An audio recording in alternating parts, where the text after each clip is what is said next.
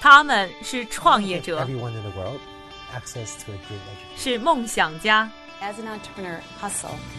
是行业先锋的代言人。他们因为勤奋，通过智慧和激情，从平凡里走出不一样的人生。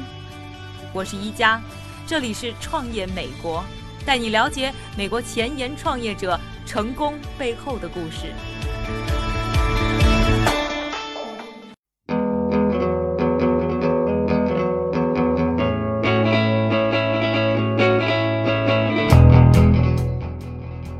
欢迎收听由 Amazing.com 赞助播出的《创业美国》第三季，我是一加。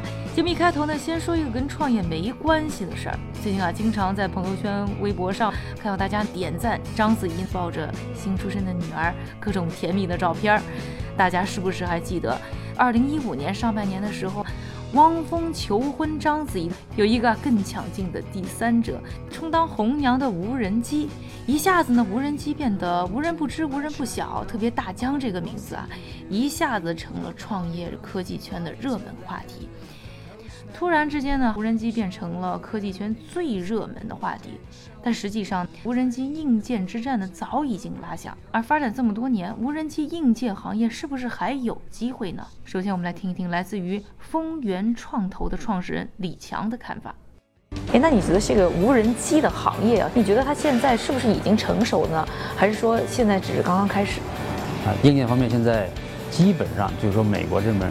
本土的机公司没有太大的竞争力了，像第一家最大的公司吧，叫叫 CDR，，是一个美国的公司，然后它去年融资很多，最后重点发展硬件，然后去年的效果就非常不好，就因为它开始做硬件，然后基本上被大疆就给打垮了。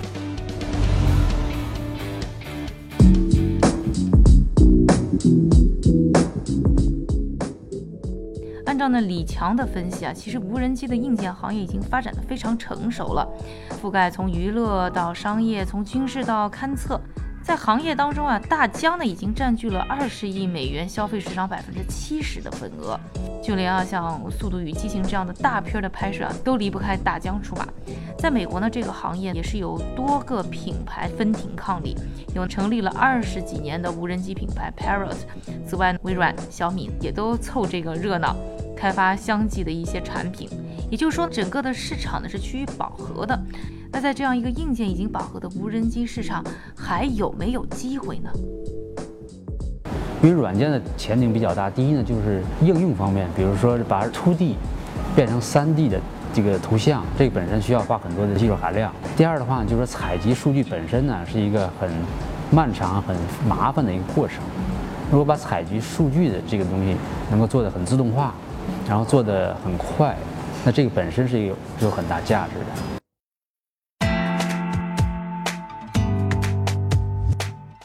今天呢，我们创美团队就要带大家来到旧金山去探访一家呢无人机软件领域的企业，叫做 Skycatch。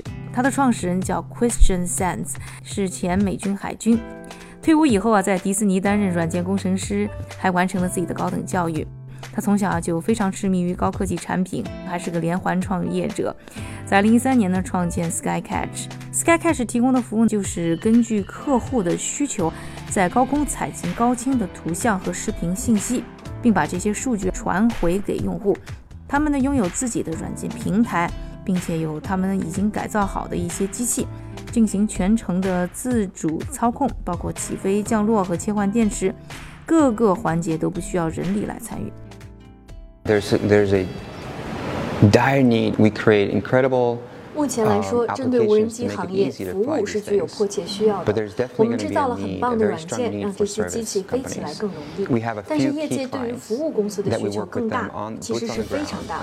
我们在跟一些客户合作，真正参与进合作当中，满足他们的要求。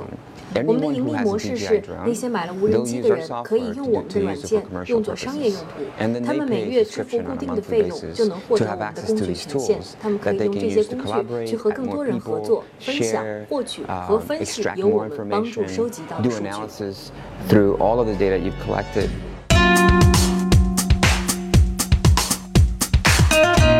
其实呢，早在上个世纪三十年代，无人机就已经在军用领域崭露头角。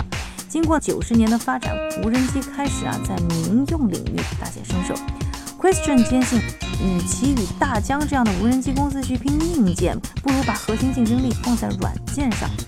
二零一三年公司成立以后，Skycash 就已经与不少的建筑工地达成合作进行探测。同时，Christian 还带领团队专注于提升软件的质量，优化收集到的数据。而公司刚开创的时候，就有了苹果这样的大客户。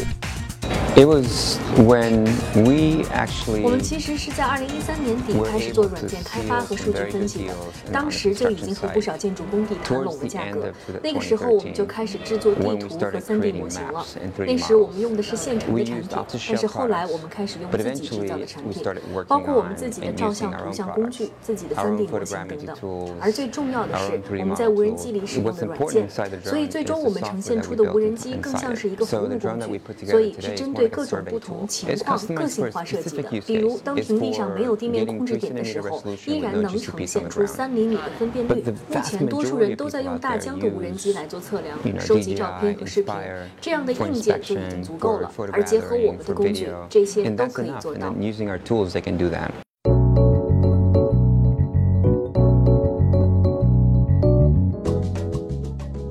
说到首个大客户，Christian 不愿透露太多，但是呢，Skycache 的投资人李强告诉了我们，苹果和 Skycache 是如何结下不解之缘的。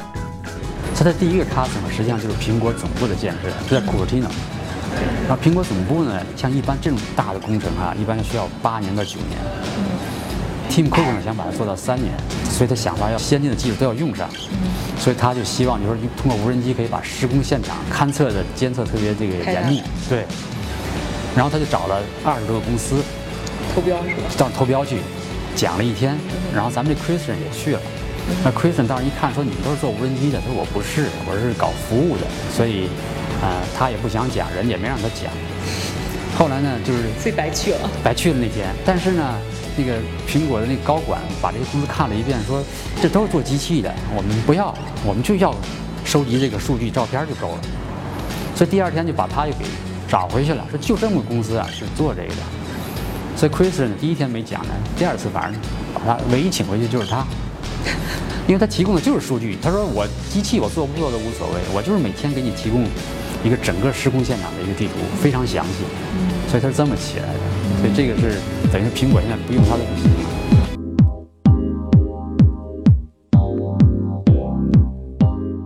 相比于人工探测呢，只能走平面的局限性，Skycache 通过手机控制无人机，可以从天空视角对地面进行全方位的监控，节省了成本，也保证了人员的安全，大大提升了工作的效率。而无人机在探测方面的拓展还远不止在建筑行业。就连那四大所之一的普华永道呢，也把无人机产业看作自己的新的投资风向。二零一六年五月，他们刚刚在波兰成立了无人机服务部门，成为全球客户提供最好的商用无人机应用。而根据呢普华永道自己发布的一份研究报告，在不久的将来，无人机将会取代农业、媒体、交通安全等多个领域，价值一千两百七十亿美元的人工劳动成本。